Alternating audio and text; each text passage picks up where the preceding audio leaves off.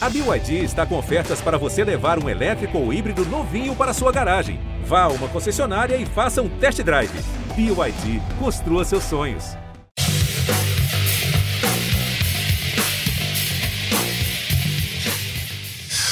Salve, salve! Estamos chegando com mais uma edição do podcast A Mesa, Mesa Redonda do GE. Comigo com Alexandre Losetti, com Paulo Vinícius Coelho. Beleza, PVC? Tudo certo, Rizek. Amanhã será um lindo dia da mais louca alegria que se possa imaginar, como cantou Caetano Veloso. E hoje é um dia especial para a nação rubro-negra. Parabéns a todos os rubro-negros que pintaram o Brasil de norte a sul. Tinha festa em Macapá, tinha festa no Rio Grande do Sul. Impressionante a força da torcida do Flamengo, demonstrada mais uma vez. Alexandre Losetti, bem-vindo ao podcast A Mesa.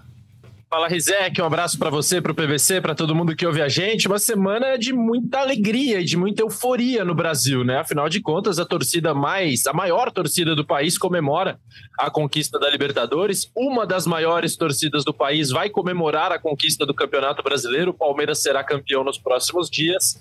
É, é uma semana feliz, feliz. Cara, eu queria começar minha participação. Vai ser um podcast hoje especial da Libertadores da América, falando do domínio do Flamengo, a dualidade com o Palmeiras, porque eles têm disputado os principais títulos do país desde 2018. É, será que essa é uma tendência irreversível? A gente vai ter que falar sobre isso. Mas eu queria começar falando de uma constatação assim pessoal. Moro no Rio de Janeiro já há 10 anos. E o que eu vi ontem para mim foi assim, se havia alguma dúvida de que a política foi o grande papo de boteco do brasileiro em 2022, mas muito mais do que futebol. Já foi o tempo em que futebol era o papo de boteco no Brasil, hoje é política. Eu queria falar da minha impressão é, neste domingo no Rio de Janeiro, em que eu dei uma boa rodada ali pela região da Orla, fui andar com os meus filhos, ver meus filhos na praia. A praia tava bem vazia para um domingo de sol, bem vazia eu vi muito pouca camisa do Flamengo na rua para o que a data exigia, né? Um título de Libertadores. Por exemplo, basta comparar com o que foi a conquista de Copa do Brasil, que é um título menor. E aí eu acho que isso diz muito sobre o momento do Brasil e de como os próprios rubro-negros é, refletem esse, esse essa situação em que a política é o grande papo de boteco. Houve um sentimento de que o, ontem era um dia de eleição, que a eleição era algo maior do que tudo. E aí eu vi muito, mas muito mais gente com, as, com os símbolos dos candidatos de Lula e Bolsonaro, muita gente na rua de amarelo, de vermelho, com adesivo, em harmonia, o que me deixou feliz. Nos lugares a que eu fui, vi um clima de harmonia, de paz na rua. A gente sabe que não foi assim em todo o território nacional. Mas foi a minha, a minha conclusão a que cheguei ontem, assim, poxa, o brasileiro pode ser acusado de tudo, menos de, aliena, de alienação política nesse ano. A gente pode até debater sobre a qualidade do debate político no país, mas para mim é um fato irrefutável de que alienação política não é algo que a gente possa colar no brasileiro. A política foi muito maior do que o futebol, mesmo sendo o Flamengo campeão do título mais importante do continente. A política se impôs ao futebol nesse fim de semana, PVC. Eu, eu, é que a gente vai começar a fazer um e digo isso, digo isso pelas audiências. Posso, posso atestar aqui que as audiências dos debates políticos estão muito maiores que as audiências dos debates esportivos, mesmo com Flamengo e Corinthians em final de Copa do Brasil, com Flamengo na final da Libertadores. Na Copa isso vai mudar, acredito. Mas foi, um, foi o ano da política 2022. Mas eu só, eu, nós vamos falar de futebol, eu só vou fazer uma ponderação aqui sobre a palavra alienação, porque tem muita gente alienada acreditando em notícia falsa. E isso vale para tudo quanto é lugar. Eu vou, eu vou, aqui fazer a defesa do jornalista profissional. E aqui vamos exaltar, se estão falando de política, vamos exaltar André Sadi, Renata Lopretti, vamos exaltar Júlia do Alibe, Mira Leitão, uh, vamos exaltar Valdo Cruz, vamos exaltar o jornalismo profissional. Não o jornalismo que mente. Porque jornalista mentir Jornalista erra, como médico erra. Jornalista mentir é como médico que mata doente de propósito. Não pode ter jornalista que minta, que produza fake news. E eu só, só faço esse parêntese em relação à palavra alienação, porque muita gente prefere acreditar em notícia falsa do que checar a fonte correta. Então eu faço aqui um, um a ode ao jornalismo profissional, que é isso que a gente faz aqui. Eu acho que teve, de fato, eu fui jantar no Rio de Janeiro na noite de, de sábado, num lugar mais refugiado, justamente para fugir dos bares do Leblon, porque imaginei que ia estar uma lotação absurda nas ruas para comemorar o título do Flamengo, just, justamente comemorado o título do Flamengo. De fato, quando saí na madrugada para ir para o aeroporto, tinha pouca gente, uma da manhã, duas da manhã dormi no aeroporto para viajar para São Paulo para votar e, e o caminho estava muito vazio. Eu tinha muito menos camisa do Flamengo do que eu imaginava, mas acho que tem a ver com a tem a ver com a com a eleição, com o fato de você estar tá ali recluso pensando no que aconteceu no domingo. A festa do, que me, me encantou no troca de passes de sábado à noite, a gente apresentou a festa da torcida do Flamengo de norte a sul do país. E é impressionante você perceber multidões em Macapá, multidão em Manaus, em Belo Horizonte, onde a torcida majoritariamente é de, Flam é de Atlético e Cruzeiro, mas tinha muita festa de rubro-negro em Belo Horizonte.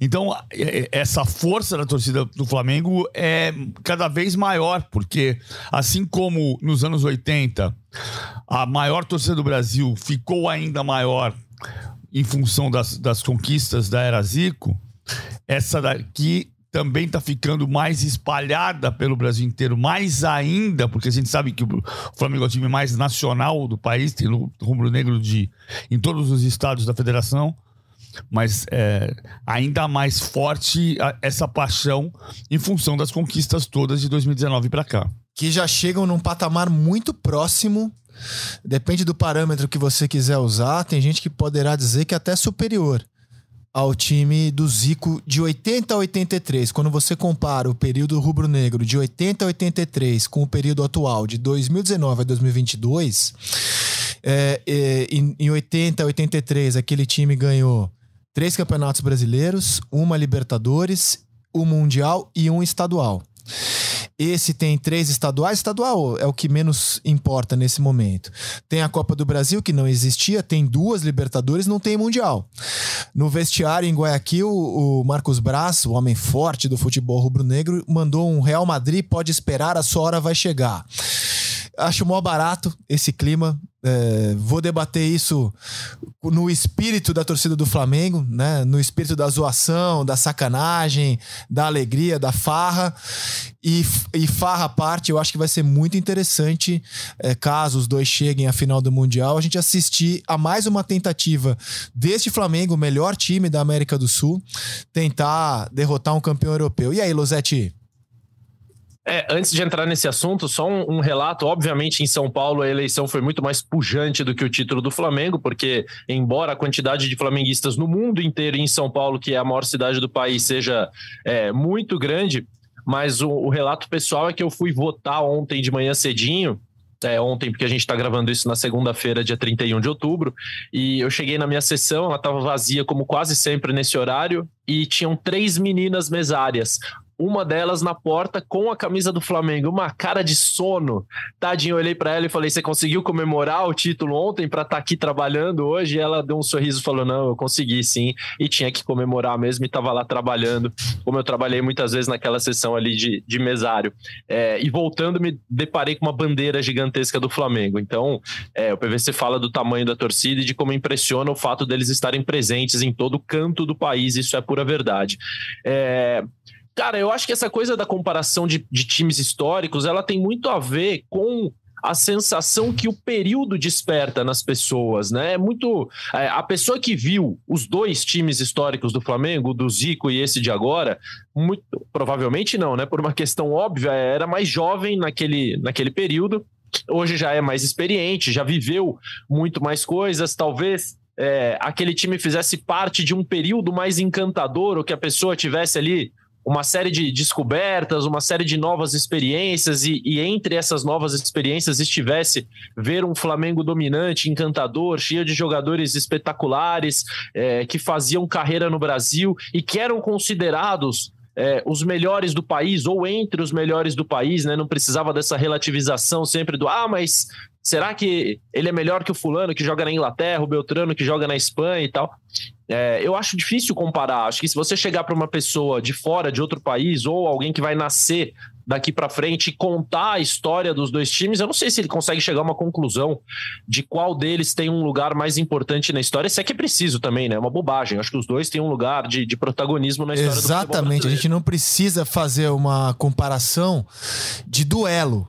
A comparação é Exato. é gostosa de boas lembranças, mas ela não precisa ser um duelo sobre qual é maior ou qual é mais importante. Exatamente. E, e acho o deboche, porque essa coisa do Real Madrid é um, é um deboche, né? Um deboche consigo mesmo. É uma aceitação de que o seu time tem menos chance, de que o sul-americano não consegue ganhar do europeu há muito tempo, de que vai como um desafiante. É, o videozinho que mostra o vestiário cantando isso, a cara do Davi Luiz quando eles começam a cantar, olhando para o vídeo e falando calma, gente, com aquela cara dele também de deboche, assim, de, sabe, era tudo uma grande farra e eu acho divertido. Acho que a gente não pode tirar esse esse teor divertido, gostoso, debochado do futebol, essa, né, chega de essa sisudez que tomou conta do futebol, precisa dar espaço para esse tipo de manifestação divertida de quem estava feliz e de quem vai debochadamente confrontar o Real Madrid. Tomara que os dois times cheguem à final. Eu acho que tem uma semelhança nas, nas duas eras de ouro do Flamengo. Sim, o Flamengo tem outras eras de ouro, né? Eu adoro, eu, lanço sempre o desafio para o Diogo Nogueira voltar a gravar o samba rubro-negro, como gravou em 2009 no, no, no Tri. Flamengo Tri de 44, 55, 79 especial, depois 2009. Aí no quarto Tri Campeonato do Flamengo, o Diogo Nogueira gravou o que foi lá do Wilson Batista em 55, que era Flamengo joga amanhã, eu vou para lá, vai haver mais um baile no Maracanã. O mais querido tem Rubens daqui e Pavão, eu vou rezar para São Jorge pro Mengo ser campeão. E o João Nogueira gravou em 79 com o mais querido tem Zico, Adílio e Adão, que era o Cláudio Adão.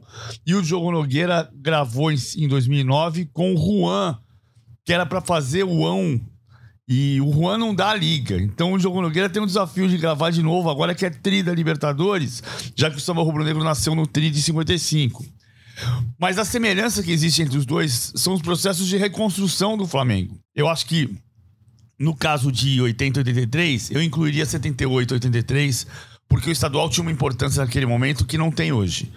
E, e o, o, o, aquela geração o time foi mudando, mas o time de 78 era muito forte. O Júnior fala muito disso, de quando eles perderam a final pro Vasco e foram pro Barril 2000 em Ipanema e as pessoas passavam pela rua e falavam: O que esses loucos estão fazendo aí? Perderam o jogo, estão comemorando? Eles não estavam comemorando, estavam lavando roupa suja para ganhar o título do ano seguinte.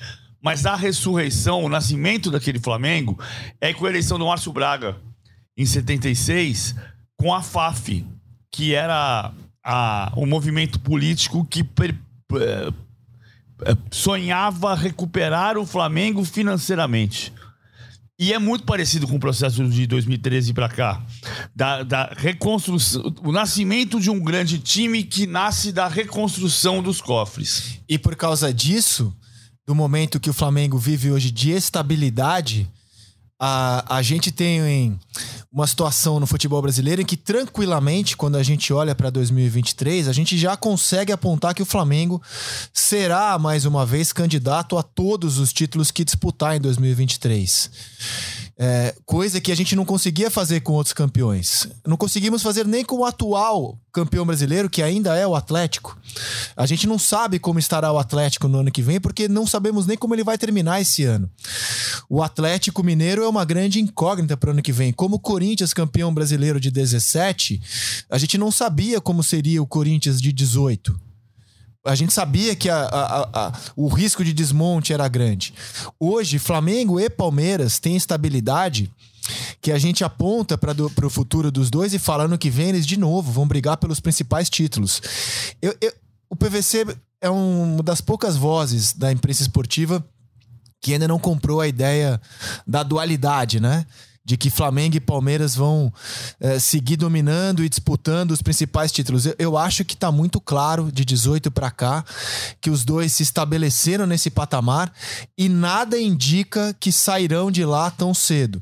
E em patamares diferentes, né? O Flamengo tem um poder financeiro maior que o do Palmeiras hoje.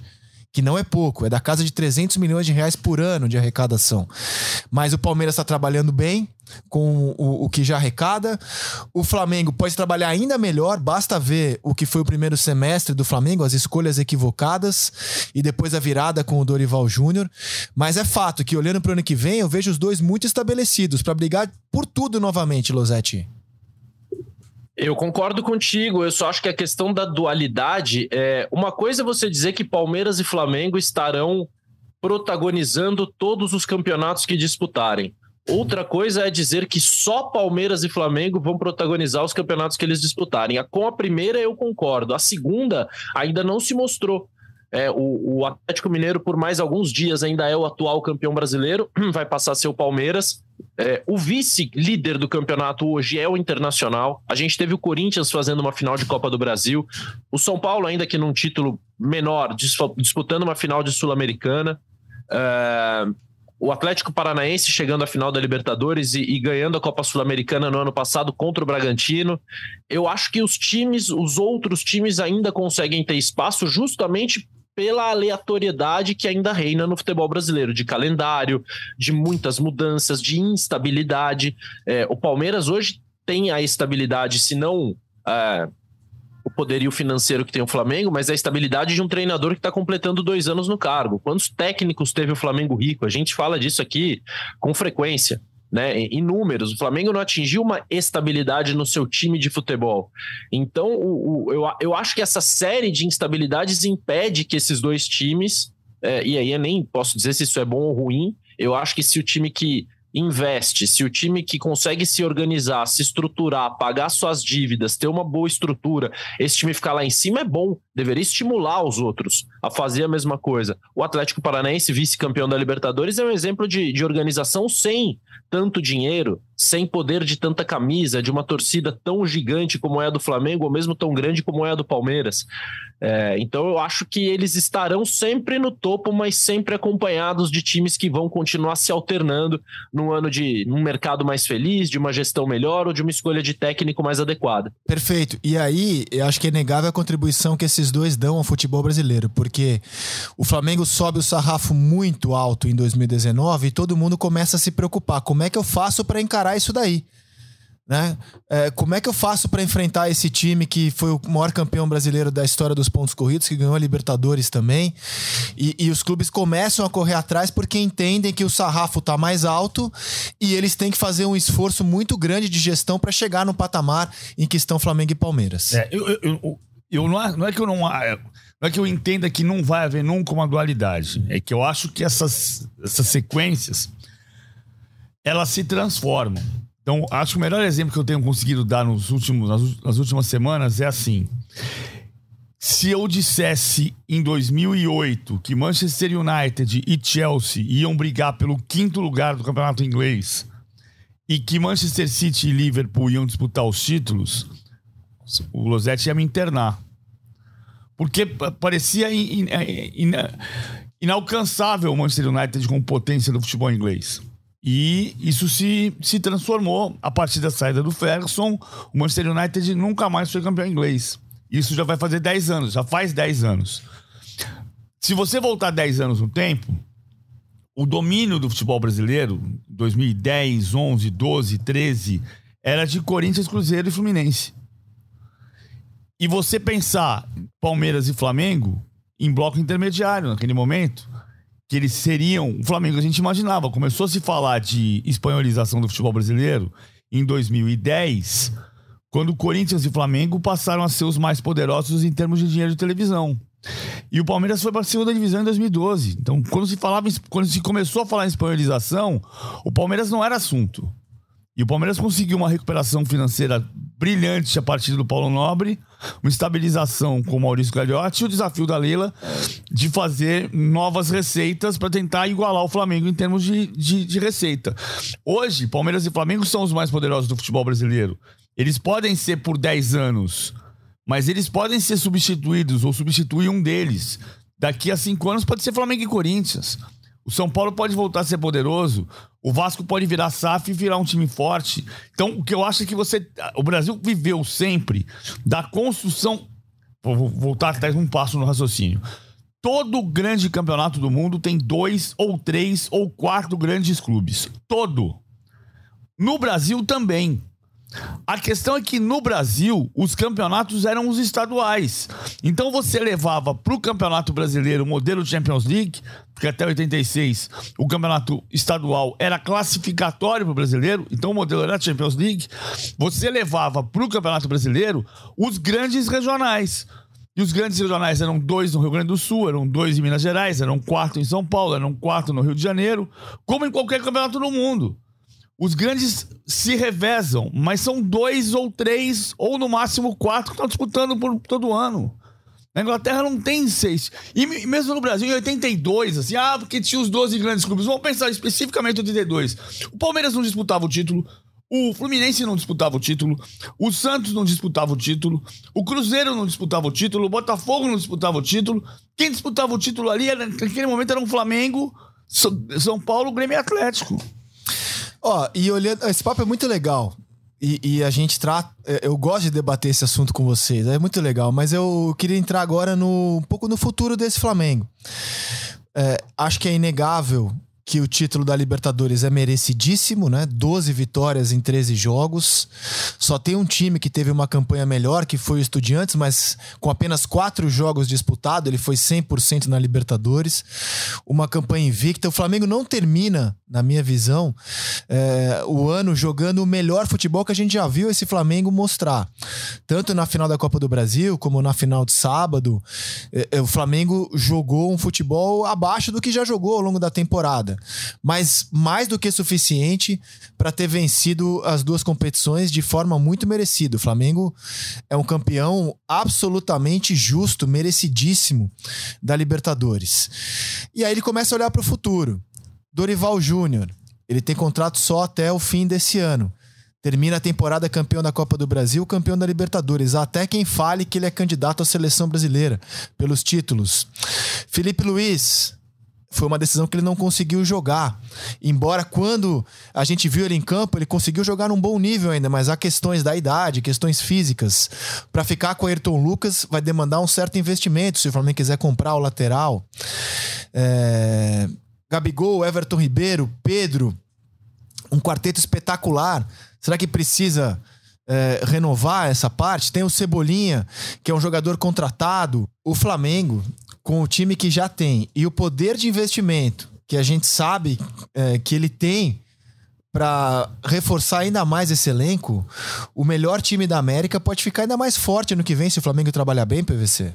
Vai ficar. Eu, eu tenho certeza que o Flamengo vai para o mercado de uma maneira muito forte. Ah, são sete jogadores que terminam o contrato agora: Diego Alves, Rodinei, Davi Luiz, Diego, Vitinho, o Igor, que voltou para a base, e o Felipe Luiz. Uh, desses, eu acho que só ficam o Davi Luiz e o, o Vitinho já foi embora, né? Então, o Vitinho já encerraria o contrato, mas já foi embora. Acho que só podem ficar Davi Luiz e Felipe Luiz. Vou até tentar ter informação mais precisa durante a, o dia para saber se o Flamengo pretende renovar com o Davi Luiz e com o Felipe Luiz. Felipe Luiz saiu machucado na final da Libertadores mais uma vez, então pode ser um indício de que o tempo do Felipe Luiz está tá terminando como jogador, 37 anos. Você vai querer renovar por um ano, de qualquer maneira o Flamengo vai precisar de um lateral esquerdo. Uh, se vai renovar com o Davi Luiz. Agora, o Flamengo não tem feito esse tipo de esforço no, na janela de janeiro, né? O Flamengo tem feito muitas dessas contratações nas janelas de, de meio de ano. O que é uma, uma, certa, uma certa contradição, né? porque a temporada brasileira, brasileira, como a gente sabe, ainda é de janeiro a dezembro. E você mexe no time muito no meio, do, no meio da temporada. Agora, eu acho que tem que mexer mesmo o doce. Tem, tem que dar uma mexida no, no elenco de vez em quando. É manter a base, mas renovar algumas coisas. O Flamengo já pensou nisso com Varela para o lugar do Rodinei. Já pensou nisso com Ayrton Lucas, que é uma alternativa que vai ter que ser contratada, né? Vai custar 10 milhões de euros. É, tem que fazer uma, uma, renovação, mas também tem gente da base aparecendo. Vitor Hugo vai, vai entrar mais no time. Uh, Mateuzinho O Ayrton Lucas foi contratado com uma cláusula que se ele cumprisse um determinado número de jogos, o Flamengo teria que automaticamente pagar 9 milhões de euros. A gente não sabe quantos jogos é, mas quem cobre o dia, o dia a dia do Flamengo diz que ele não chegará é, nessa barreira, ou seja, não tornará obrigatória a compra por 9 milhões de euros. O que o Flamengo deve fazer é negociar com os russos, são os donos dos direitos econômicos, para ter o jogador aqui. Né? Então, assim, Também. o valor era 9 milhões de euros. Também precisa combinar com os russos. Também precisa combinar com os russos. Cara, e eu acho assim, uma baita opção, hein? O Ayrton Lucas é um, é um grande jogador, assim, pro futuro dessa posição no Flamengo, caso ele consiga realmente comprar o jogador. Diga, Lozeste. É a posição, não, é a posição que a base ainda não encontrou um jogador absolutamente confiável, né? No, o lateral esquerdo, o Ramon, que surgiu por ali, mas acabou sendo emprestado, acabou saindo. Então, Ayrton e mais alguém da base seria excelente. Tem o Pulgar para a função de volante, que foi contratado, jogou pouco porque se machucou, mas também faz parte desse processo de renovação. Eu acho que a grande questão vai ser quando os protagonistas não puderem mais ser protagonistas por alguma razão. Quando não funcionar mais Everton Ribeiro, Arrascaeta, Gabigol, e aí Bruno Henrique barra Pedro, né? Que foi a troca de, de um protagonista de 2019 para 2022. Rapaz, quando o Bruno Henrique voltar, hein? Ainda. Bruno Henrique e Cebolinha, cara. É, onde vão jogar esse pessoal? Onde vai jogar esse pessoal? É, tem o Marinho, que passou a ser mais importante nessa reta final, né? Acho que ele começou mal no Flamengo e nesses últimos jogos eu vejo ele um pouco melhor. É, ainda sem condição de ameaçar a posição de qualquer um dos quatro, mas ele ninguém ameaça, na verdade, né? São todos boas alternativas neste momento. Acho que quando o Flamengo perceber que tem que trocar os seus protagonistas, e, e essa percepção ainda parece distante pelo que eles jogam, é, aí talvez a, a coisa exija um, um, refinamento maior numa nova montagem, porque por enquanto o que o Flamengo faz é trocar a base, trocar o entorno desses caras que decidem jogos sim ou sim. Duas, três vezes por semana. É, então é uma segurança enquanto você olha para frente tem ali: você troca o goleiro, troca o volante, troca o zagueiro e os quatro continuam decidindo o jogo. Mas é, quando chegar esse momento, vai ser muito interessante acompanhar. E assim, o que, que vocês acharam do jogo, né? Uma partida muito condicionada pela expulsão do Pedro Henrique no fim do primeiro tempo, o gol do Flamengo sai logo na sequência. O que, que vocês acharam do jogo especificamente, PVC? Eu achei que o Filipão foi, foi é, surpreendente ao escalar o Vitor Bueno e ele foi muito bem na escolha da, do sistema de marcação. Cara do Filipão, né? Fazer algo que ninguém tava sequer especulando. Não vi ninguém especular Não. que o Vitor Bueno poderia ter sido titular sábado. Ninguém acertou a escalação. Ninguém acertou. Mesmo o Vitinho, assim, ninguém acertou a escalação. O... E vou dizer que acho que nem o Filipão acertou, porque o time melhora tanto quando entra o Terans, cara. Deixou o Terans de fora na, na escalação inicial. Acho é, que ele errou. É verdade. Eu, eu, eu não escalaria o Vitor Bueno também, escalaria o Terans. E dava para ter o Terans marcando o Thiago Maia, que era a função do Vitor Bueno. O Vitor Bueno veio jogar por dentro, marcando o Thiago Maia.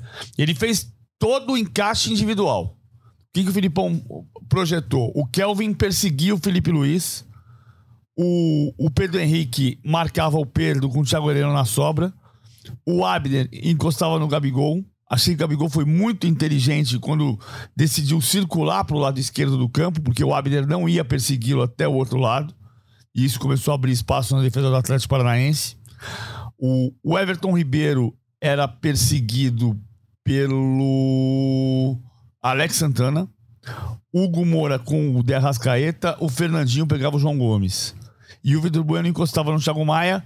Às vezes o Vitor Bueno escapava no zagueiro e aí sobrava o Thiago Maia para jogar. Eu não sei se foi decisão do Filipão por julgar que o Léo Pereira tinha mais passe do que o Thiago Maia. Eu acho que não. O Thiago Maia tem mais passe do que o Vitor Bueno. E encaixou tudo certinho até a expulsão do Pedro Henrique, que na verdade tem que sair na cobertura, porque o, o Ayrton Lucas se projeta mais do que o Felipe Luiz e escapa do Kelvin, que era o marcador. Então o Pedro Henrique vem na cobertura e dá o carrinho além do que devia, com vontade demais, podia deixar a bola escorrer, cercar, deixar a bola escorrer pela linha de fundo. O primeiro tempo ia acabar 0 a 0 e o, o Atlético teria uma chance enorme de levar para a prorrogação. Quando, tá aí, quando tem a expulsão do Pedro Henrique, imediatamente o Filipão joga o Matheus Felipe pro aquecimento e, e não faz alteração ali, ele vai fazer alteração só no intervalo. Puxa o Fernandinho para zagueiro, muda a configuração tática porque a marcação passa a ser por zona e o Gabigol entra bem no espaço do Fernandinho para fazer o gol na jogadaça do, do Everton Ribeiro do lado direito. Aliás, uma frustração que eu tenho com o retorno do Fernandinho é que ele foi muito usado como caçador, jogador de marcação. E eu queria ver o Fernandinho aqui no futebol brasileiro um pouco mais maestro. Acho que ele poderia ter sido um pouco mais maestro nesse time do Atlético, acabou sendo um caçador. E como caçador, na idade dele, cara, é, levou muitos cartões, acabou fazendo muita falta. Fica um, uma expectativa sobre o ano que vem, se ele pode ser utilizado de outra forma. Aliás, essa reta final, né? Porque o Furacão ainda tem no Campeonato Brasileiro a possibilidade e a probabilidade, eu diria até, de se garantir é, como um time que jogará a fase de grupos ano que vem da Libertadores. O Everton Ribeiro, eu falei que o Flamengo não tá jogando tão bem quanto já jogou na temporada, mas isso não cabe pro Everton Ribeiro. Esse tá jogando fino e foi o grande personagem do Flamengo, no meu entendimento, nas decisões. O Gabigol entra para a história como o gol do título, mais um, mais um gol de final na conta do Gabigol, que é impressionante mesmo que ele faz em final. Mas o grande jogador para mim do Flamengo nessa reta final de decisões é o Everton Ribeiro. E ele usa essas decisões, para mim tá muito claro que ele vai para a Copa, viu, Losetti? Jogando o que ele jogou nas decisões sob o olhar do Tite, ah, eu não tenho nenhuma dúvida em cravar que Everton Ribeiro jogará no Catar. Eu acho que ele vai à Copa. Eu, eu não tô tão assim, não tenho nenhuma dúvida, mas eu, eu tenho convicção de que ele vai à Copa do Mundo e com um merecimento gigantesco. É, para mim, o melhor jogador que habita o solo brasileiro é, é, o, é o Everton Ribeiro. Aí vocês vão dizer assim, pô, no Flamengo, o mais decisivo durante todo o campeonato foi o Pedro, o mais decisivo em finais é o Gabigol, o melhor talvez seja o Arrascaeta, o cara de onde se, que tira um coelho da cartola e tem feito menos isso no final da temporada, porque a gente sabe que ele tem uma lesão de pubis que limita a movimentação, que ele não tá na plenitude da sua forma. Mas o Everton Ribeiro, para mim, ele é o jogador que melhor se adaptou a questão de tempo e espaço no futebol. Esse novo futebol que exige que um jogador ganhe décimos de segundos, onde parece que não tem para ganhar, para poder tomar uma decisão com mais tempo, com mais clareza, para que ele possa olhar o jogo melhor e fazer a, a opção mais certa para cada jogada. Eu não vejo ninguém fazer isso como o Everton. A forma como ele se desmarca, a forma como ele posiciona o corpo, como ele sabe tudo o que está acontecendo ao redor dele quando ele recebe uma bola.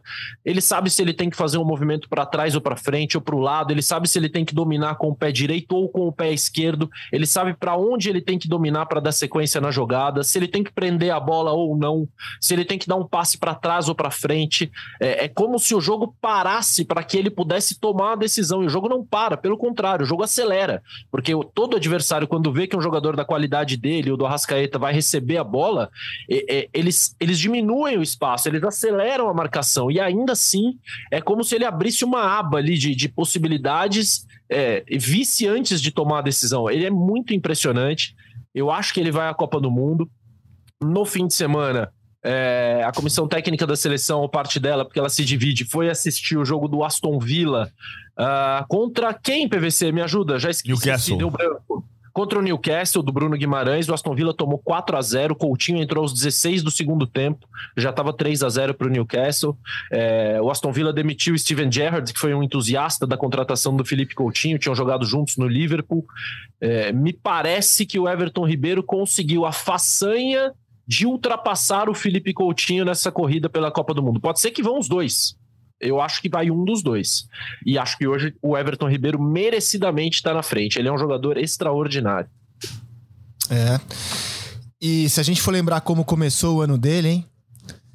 Com muita gente, inclusive eu, enxergando a contratação do Marinho da seguinte forma: chegou uma sombra na direita, Everton Ribeiro não, não tá jogando bem. É, a gente tem que ter uma certa calma para fazer análises definitivas contra jogadores tão bem talentosos.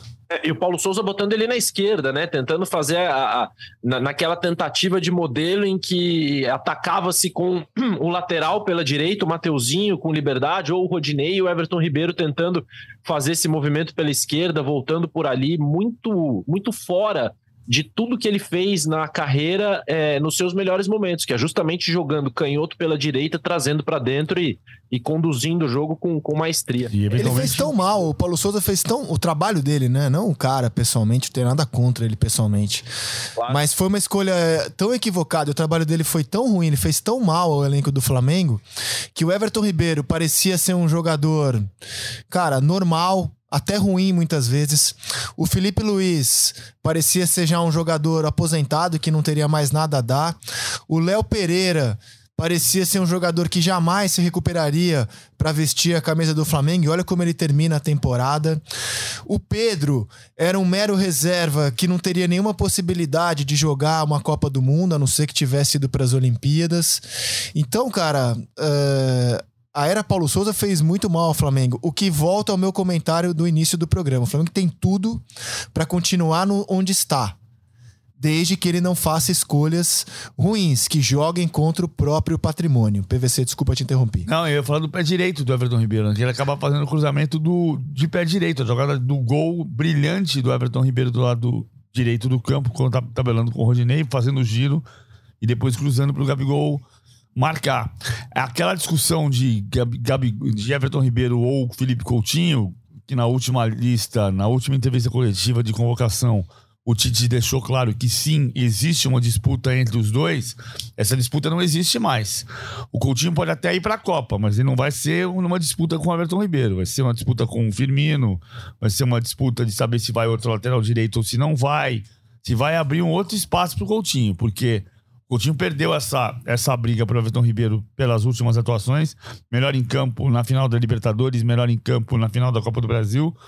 E o Coutinho, além de tudo, perdeu o seu grande aliado, que era o Gerrard, seu técnico com quem jogou no Liverpool e que não é mais técnico do Aston Villa. Rapaz, daqui a. Será que na próxima segunda-feira a gente vai conseguir que o futebol seja o tema dominante do país com a convocação para a Copa do Mundo. É, já sabemos que o Tite entregou uma lista com 55 nomes, mas 55 nomes não conta, né, cara? Até o Felipe Luiz tá nos 55 nomes. O que, que, você quer dizer com até? Porque o Felipe Luiz não vai jogar a Copa, cara, não. com todo o respeito. Ele não vai jogar a Copa, Mas né? ele pode ir à Copa. Ele pode ir à Copa, ele pode até ir à Copa como observador, na comissão técnica, como jogador. A gente sabe que ele não vai à Copa, né? Precisaria acontecer muita coisa para ele jogar a Copa. Ô, Losete, você tem que mais que tá nessa, nessa lista de 55? Você tem algum, alguns nomes assim que você possa dar dessa lista que obrigatoriamente as seleções têm que entregar e que várias divulgam, mas a CBF sempre guarda ou tenta guardar segredo da gente, Losete? Cara, primeiro que me chamou a atenção eles entregarem a lista com 55, né? Porque é, o regulamento diz que tem que ser uma lista até com até 55 nomes. A Holanda, por exemplo, fez uma de 39. É, o Tite fez uma de 55, que significa mais da metade dos jogadores que vão à Copa. Quer dizer, mais da metade, mais de 50% da lista você descarta. A piada pronta é dizer que a Arábia Saudita vai fazer uma lista de 20. é, e depois arruma mais seis, né? É, o motorista do Sheik. Para jogar. É, é, impressionante a quantidade de jogadores que o, que o futebol brasileiro tem. É, o Tite disse que há nessa lista de 55 jogadores que ele nunca convocou, é, e aí, obviamente, ele desperta uma curiosidade. Eu sei que, além do Felipe Luiz, há jogadores que estão no futebol brasileiro e que são da confiança do Tite, como, por exemplo, Edenilson, do Internacional, que não vive o seu melhor momento no Inter, mas já foi convocado para a seleção brasileira e agradou numa função em treinamentos. É, eu tenho goleiros, os dois goleiros, os Santos do Flamengo e o Everson do Atlético Mineiro, que são aí os favoritos a serem o quarto goleiro, é, ou seja, a serem convocados caso um dos três tenha algum problema o Alisson, Ederson e o Everton, o Santos e o Everson estão ali, o Gabigol tá nessa lista de 55, uh, é, mas é, é muito nome, né? Quer dizer, aí você abre um leque que o Tite não abriu em nenhuma convocação dele. Durante seis anos, ele não precisou abrir um leque tão grande quanto ele precisa para enviar essa lista que cumpre a risca o número de jogadores é, que a FIFA dá como limite ali, né? Com até 55 nomes. Agora é, sabe o que é maluco? É que assim, quando a FIFA anunciou, ah, vai subir de 23 para 26, todo mundo falou, pô, a FIFA resolveu o problema do Tite. E não resolveu. Tem tanto jogador brasileiro jogando bem que a gente conclui que a FIFA não resolveu o problema do Tite. É, ele continua, ou ele vai continuar, claro que melhora muito, mas ele vai continuar tendo que deixar gente boa de fora, gente que ele não gostaria de deixar fora. E aqui eu trago como exemplo um jogador que eu gosto muito, que é o Martinelli, que fez gol de novo no fim de semana, que jogou bem de novo no Arsenal, que lidera o campeonato inglês. O Gabriel Jesus jogou muito bem, embora não tenha feito gol, deu assistências, participou de gols, é, foi eleito o jogador da semana, inclusive, no, no campeonato inglês, na, na temporada. Mas é, a, a subir de 23 para 26 melhorou a vida do Tite, mas não resolveu.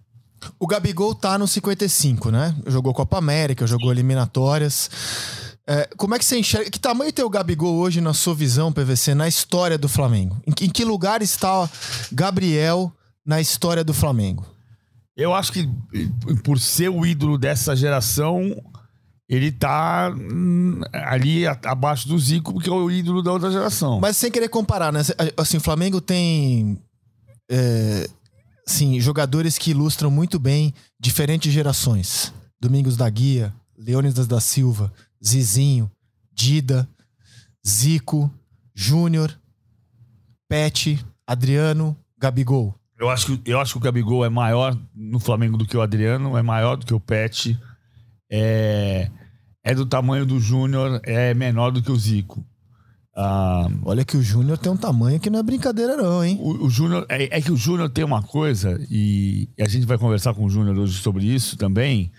O Júnior, ele é o líder de, uma, de um momento do Flamengo de 92, mas ele é um, um protagonista do Flamengo da Era de Ouro, em que o ícone era o Zico.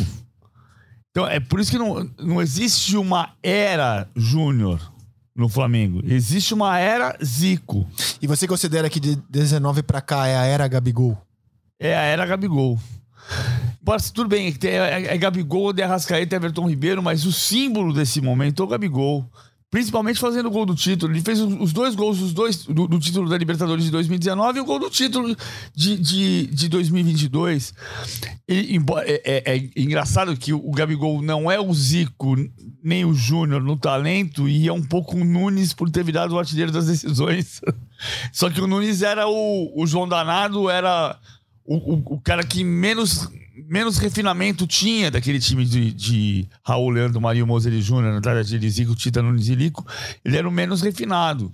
Mas... E, e, teve, assim, uma participação em seleção mais relevante que a do Gabigol, né? O, o Nunes só não foi à Copa porque se lesionou. Porque se machucou em 78, jogou como jogador do Santa Cruz. Exato. E, depois, com o Tele, ele jogou no início da era Tele, em 80 contra a União Soviética, e acabou ficando de fora depois, mas é, era um jogador muito especial, muito decisivo. Ele fez gol na final de 80, fez gol na final de 82, fez gol, ah, dois gols no Mundial contra o Liverpool. Por isso, o artilheiro das decisões, como o Gabigol tem sido. Agora, eu acho que o Gabigol tá ali. Eu acho o Gabigol mais importante para a história do Flamengo do que, o, do que o Adriano do que o Pet. Vamos deixar isso para a torcida. A gente apenas elencou aqui diferentes monstros sagrados da história do Flamengo e o Gabigol está entre eles. Vocês que ouvem o podcast podem levar para o boteco aí, fazer a lista de vocês, em que lugar que ele estaria. Eu, eu não vou me arriscar a fazer. O Losete pegou o microfone, você quer se arriscar, Losete, a fazer na ordem aí os ídolos do Flamengo? Imagina, de jeito nenhum, eu não vou arrumar esse problema. Só ia dizer que a, a, grande curiosidade é que dos quatro, provavelmente o Gabigol é o único que não vai disputar a Copa do Mundo. Pedro e Everton Ribeiro pela seleção brasileira, Rascaeta pela seleção uruguaia. Verdade. Tem muito mais chances. Verdade, verdade. E o Felipe Luiz não é brincadeira o que a gente tá falando, não. Há uma possibilidade, possibilidade de ele ir numa função diferente da de jogador. Né? Como ainda é uma possibilidade, vamos aguardar os próximos passos. É, amigos, é, a gente falou do Zico, do Zizinho, do Dida. Todos eles gigantes são menores que a torcida do Flamengo. Essa é a grande personagem da história desse clube tão vencedor. E eu queria ter a pretensão aqui de dar uma sugestão, de levantar uma voz para essa torcida do Flamengo que hoje, na sua maioria, não consegue acompanhar o time por várias razões. Primeiro, porque é caro. Né? É, não é todo mundo que consegue acompanhar o Flamengo no Maracanã e muito menos ir a Guayaquil, com preços exorbitantes. São poucos privilegiados aqueles que puderam ir a Lima, aqueles que puderam ir a Montevidéu e aqueles que puderam ir a Guayaquil. O Flamengo vai jogar contra o Corinthians na quarta-feira, que eu acho que vai ser uma, uma, grande festa, né? Porque vai enfrentar o time que ele derrotou na final da Copa do Brasil, é o jogo das faixas, talvez até o último jogo em que a gente veja esses grandes jogadores do Flamengo titular diante do seu torcedor. Se não, no jogo eles estarão ali na festa. Eu queria deixar uma sugestão ter a pretensão aqui de dar uma sugestão. A torcida do Flamengo que não pode acompanhar o time no Maracanã ou nas viagens, por que, que o Flamengo não organiza até o fim do ano um treinamento aberto, cara? Para que o torcedor que não tem poder financeiro de seguir a paixão da vida dele possa pelo menos estar perto dos jogadores que conquistaram tanto. Eu queria dar essa sugestão. Se vocês acham que eu tô viajando, que eu sou utópico, é, enfim, me digam. Mas eu acho que seria bonito que até o fim do ano o Flamengo pudesse organizar um treinamento aberto no Maracanã, claro, que é onde cabe essas pessoas.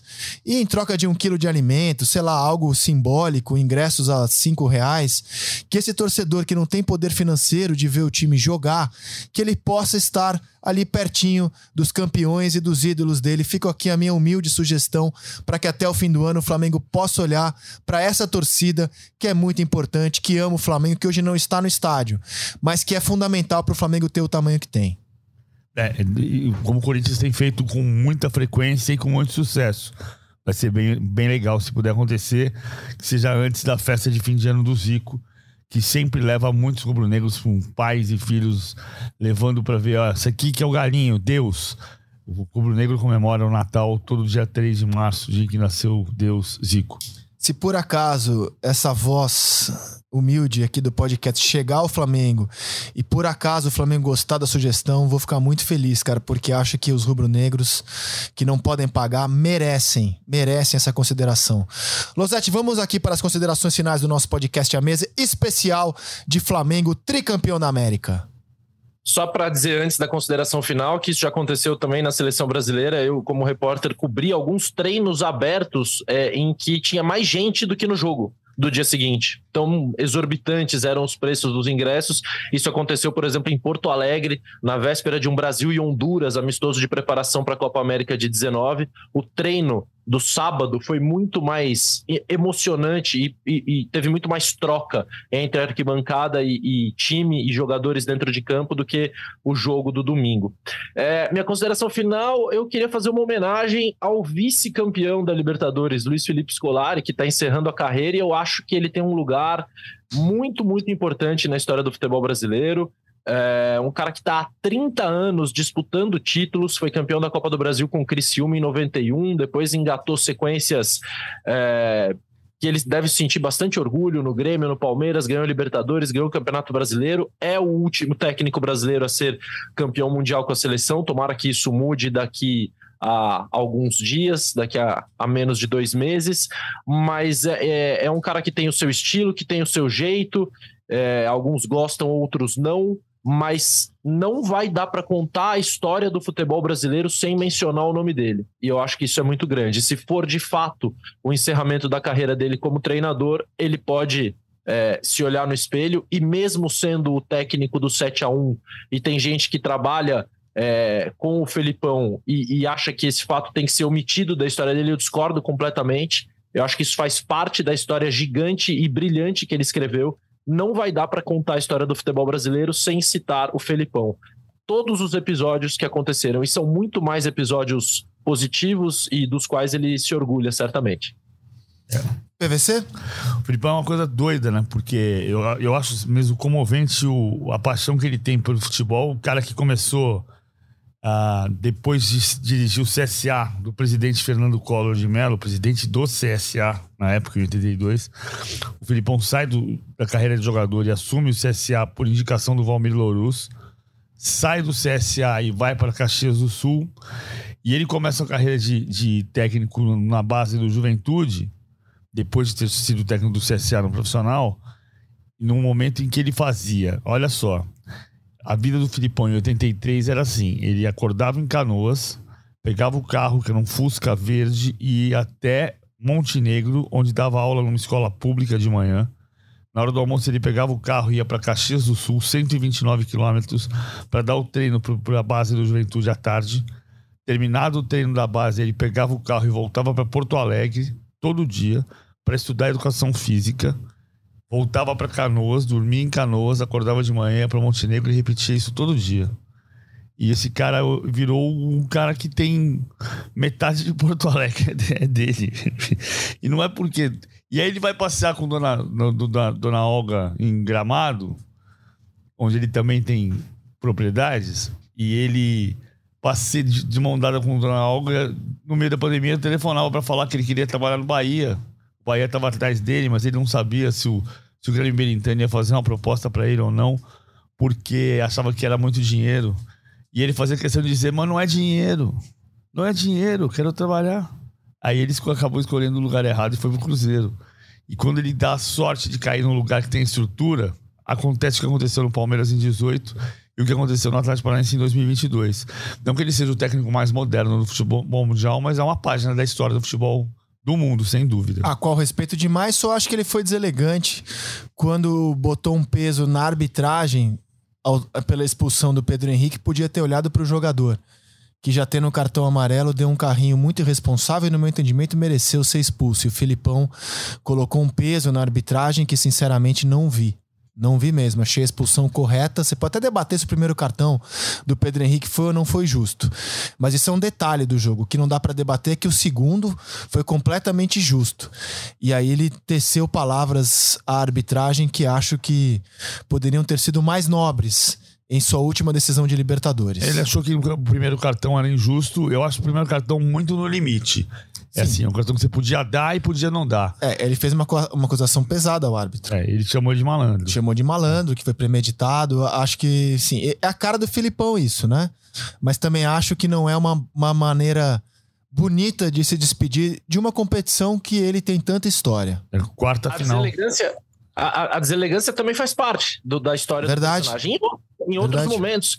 É, é, tem que tudo ser contado. Quando a gente contar a história dele, é, são as coisas boas e as coisas ruins, as Você coisas tem que a gente razão. não admirar, né? Faz parte da É, história o dele, em alguns, em alguns espectros, mas aí só para completar, a expulsão do Pedro Henrique para mim é o ônus do, do, do sistema que ele montou, que teve mais coisas positivas, surpreendente, anulou o Flamengo durante boa parte do primeiro tempo, mas quando você tem encaixe individual, você é, se o jogador te deixa para trás, você não tem cobertura. Então é falta. O tempo todo você vai ter que fazer falta para parar o jogador, principalmente quando você está enfrentando o Flamengo. E, e aí o Pedro Henrique, que se excedeu, eu também acho que a expulsão foi, foi justa, acabou sendo expulso.